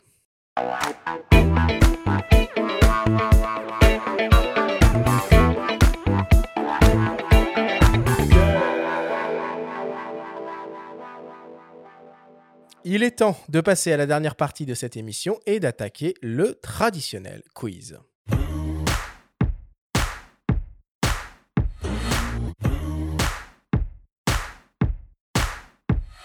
Messieurs, le principe du quiz est très simple. Nous avons reçu des questions de la part de nos auditeurs qu'ils vous ont posées via notre compte Instagram en lien ou non avec le sujet de cette émission. Nous en avons sélectionné quelques-unes et vous allez avoir seulement 30 secondes et pas une de plus pour tenter d'y répondre le plus clairement possible. Avez-vous bien compris la consigne? Parfaitement. Oui. Alors on y va. Première question pour toi, Bertrand, qui nous vient d'une dénommée Claire. C'est quoi tes optiques préférées pour de la street? Euh, une optique, je dirais le 24 1 4 G-Master, la polyvalence. Ou alors euh, 35 1 4 G-Master, c'est très bien. Et mon petit chouchou aussi, le 12 1 4 F2 G-Master. Donc on reste vraiment sur du grand angle. hein. Ouais, j'aime bien le très grand angle. Et sur du G-Master. Là, c'est- Mais après, 20 24, euh, le, le 24 mm f2.8 en G, hyper compact. 35, 35 euh, mm f1.8 ou le 55 f1.8, on est un truc plus, plus petit. euh. Dans les alternatives. Parfait. Bon, bah, on attend la fin du chrono. T'as fait moins de 30 secondes. Deuxième question pour toi, Guillaume, qui nous vient d'un dénommé Jean. Est-ce qu'il existe un grip pour l'Alpha 7R5 et pour les autres boîtiers Sony aussi d'ailleurs? Alors en fait, ça c'est un des avantages de la gamme Sony, c'est qu'on a des accessoires qui sont vraiment compatible sur toute la gamme. C'est-à-dire que c'est la même batterie sur tous les boîtiers, c'est le même grip sur tous les boîtiers de dernière génération, bien sûr. Donc c'est le VGC4M, hein, c'est toujours des noms un petit peu compliqués, mais voilà. Euh, pour, en ce qui concerne l'Alpha 7R5, il va aussi sur l'Alpha 1, l'Alpha 9 Mark II, euh, l'Alpha 7.4, euh, l'Alpha 7S3, 7S3, voilà, donc, euh, Et l'Alpha 7 R4. R4, exactement. Et avant, c'était le VGC3EM. Et c'est un grip qui euh, a une batterie supplémentaire et des commandes verticales? Commande verticale et deux batteries à l'intérieur. Parfait. Troisième question pour toi, Fabrice, qui nous vient d'un dénommé Christian. Ça fait longtemps que vous n'avez pas lancé un gros boîtier APS-C. Euh, oui. Bah, c'est vrai ça. C'est vrai ça, hein Non, non, mais je n'ai pas de, de 2019 réponse. non, le Alors, on a sorti la FX30, qui est un gros boîtier APS-C, mais Oh très orienté là là, vidéo, en Super orienté. 35. Non, effectivement, euh, on s'est euh, beaucoup concentré dans cette période de Covid, euh, dans cette période aussi de, de pénurie de tout un tas de composants électroniques sur euh, notre gamme plein format, qui est notre plus grosse gamme, mais on aime l'APS-C, mais euh, voilà, je pense que la gamme APS-C ne sera pas abandonnée. Mais la 7R5 a un, un mode APS-C. Alors effectivement, on peut faire aussi de l'APS-C avec la 7R5 en RAW, euh, 26 millions de pixels, je te remercie. par exemple. oui. On continue avec une question pour toi, Guillaume, qui nous vient de Selig. J'ai un Alpha 7R3 et j'hésite entre l'Alpha 7R5 et l'A1 pour du portrait et du reportage. Euh, je pense que les deux vont parfaitement convenir. C'est une histoire de, budget. Évidemment, si vous pouvez aller sur l'Alpha One, allez sur l'Alpha One, vous ne serez pas déçu. Euh, pour le portrait et euh, pour le portrait en haute définition, le fait d'avoir 10 millions de pixels en plus, c'est bien, mais je suis pas sûr que ce soit déterminant. Voilà. Donc les deux vraiment sont, sont, sont, adaptés. Pour, pour la partie reportage et, en plus, je pense que ça dépend de quel reportage on se parle. Si vous avez besoin de transmettre des images, c'est peut-être mieux d'aller sur l'Alpha One. Après, euh, voilà, les deux, les, les deux sont des bonnes réponses.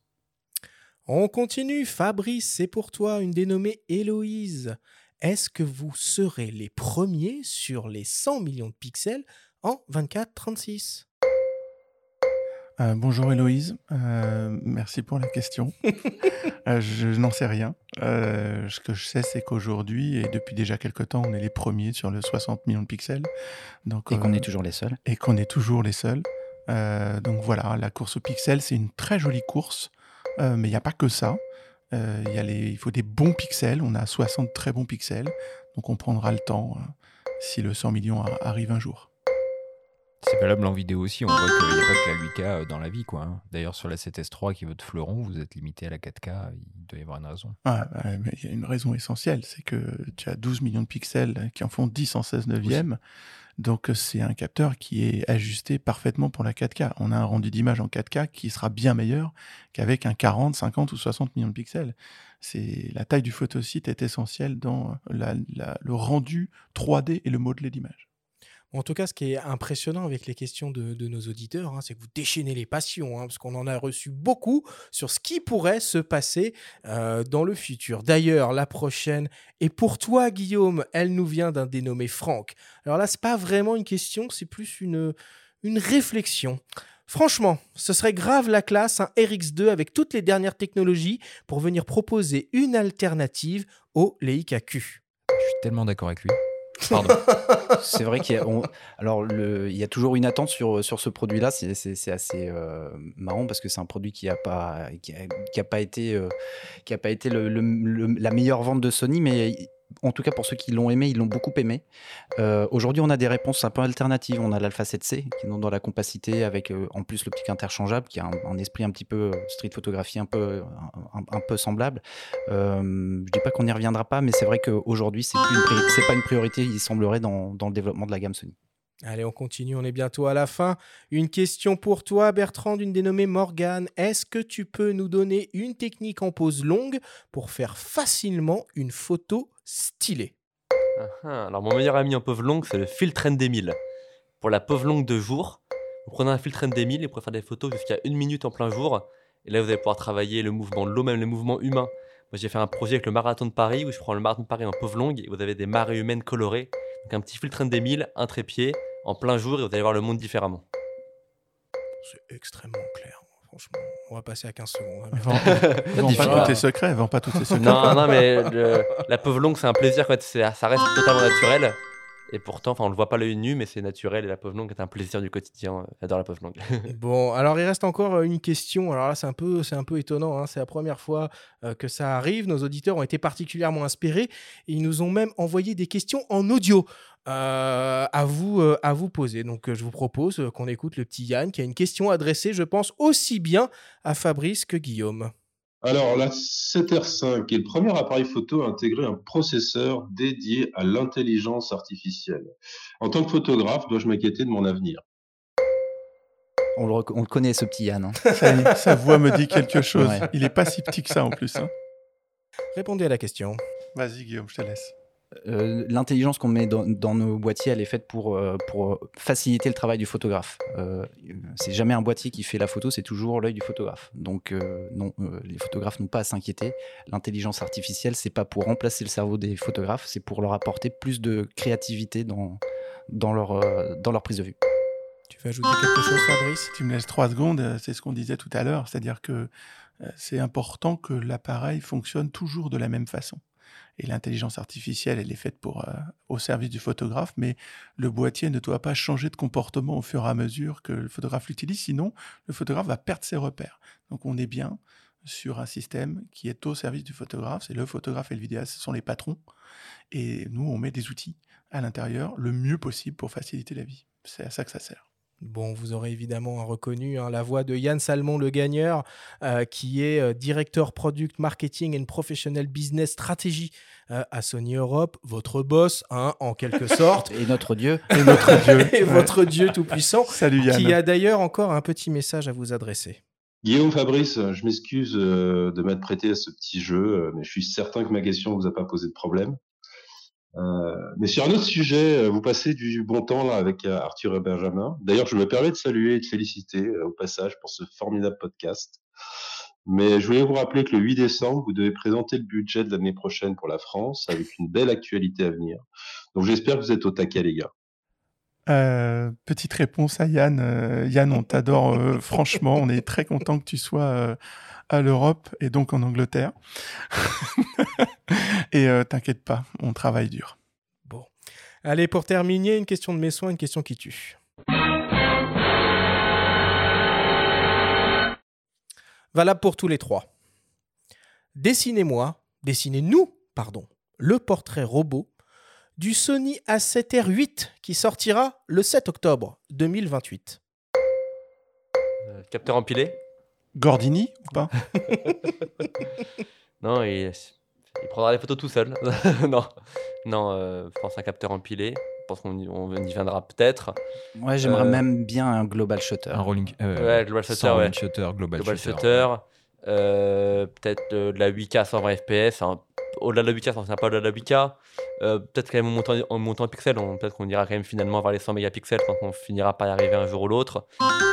Ouais, je vous redonne 30 secondes. C'est trop gentil. Est-ce qu'il y aura un viseur sur le côté? Non, je pense qu'on Non, aura. Il y aura un viseur déporté. Ça.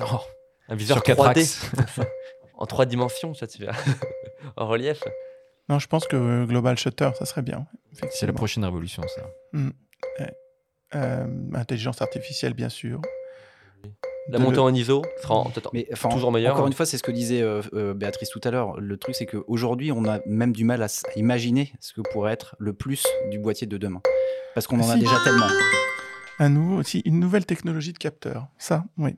Ça, c'est possible. Capteur courbé. Des capteurs, Mhm, non, pas mhm. courbés, parce que ça, ça, ça, Ah. ça fonctionne pas si bien que ça. Organique non plus, ça vieillit un peu vite. Non, non, mais il y aura forcément euh, des autres technologies de capteurs. hein. Vous savez que Sony, c'est un fabricant de capteurs hors pair. Et de mon point de vue, je suis persuadé qu'on aura des technologies qui vont permettre de doper la sensibilité. Euh, voilà, je pense que C'est déjà des brevets qui ont été qui- Déposés, qui tout à fait. hein. Ouais. Rendez-vous donc le 7 octobre 2028.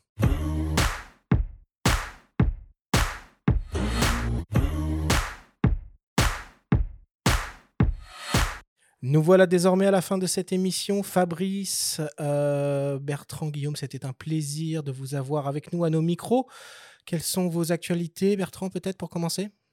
Euh, alors, j'ai pas d'actualité euh, datée, mais j'ai peut-être avoir enfin mon premier livre qui va sortir en 2023 Cool. sur euh, un projet d'Edal Singapour, l'architecture en noir et blanc à Singapour.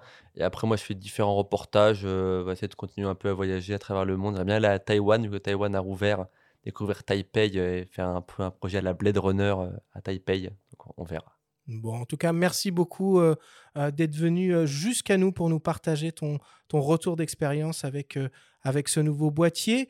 Euh, Fabrice, Guillaume, pour Sony, de l'actu, j'ai vu qu'il y avait une ODR qui courait jusqu'à la fin de l'année. Ah oui, cette période-là est une période très, très riche en promotions.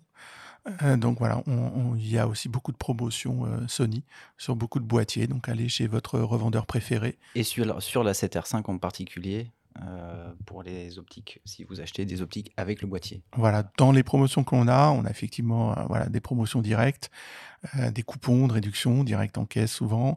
Et puis on a des associations. Si on achète un boîtier et qu'on qu'on achète des objectifs en même temps que le boîtier, on a des remises qui se, cumulent.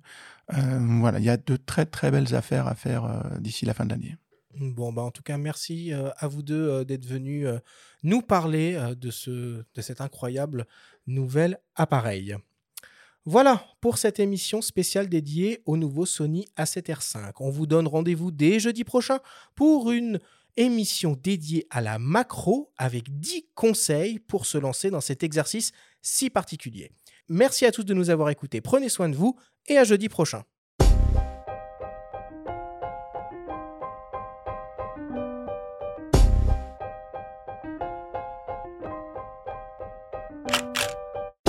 C'était Faut pas pousser les ISO, le podcast hebdo pour tous les passionnés de photos et de vidéos. Toutes les semaines, retrouvez Arthur Azoulay, Benjamin Favier et leurs invités pour parler de sujets matos, techniques et inspiration. Abonnez-vous à notre chaîne et retrouvez l'intégralité de nos émissions depuis toutes les plateformes comme Spotify, Apple Podcasts, Google Podcasts, Deezer, Amazon Music et YouTube. Si vous aimez notre podcast, n'hésitez pas à liker, à vous abonner et à nous laisser un petit commentaire. Rendez-vous jeudi prochain pour un nouvel épisode. D'ici là, faites de la photo et n'oubliez pas, faut pas pousser les ISO.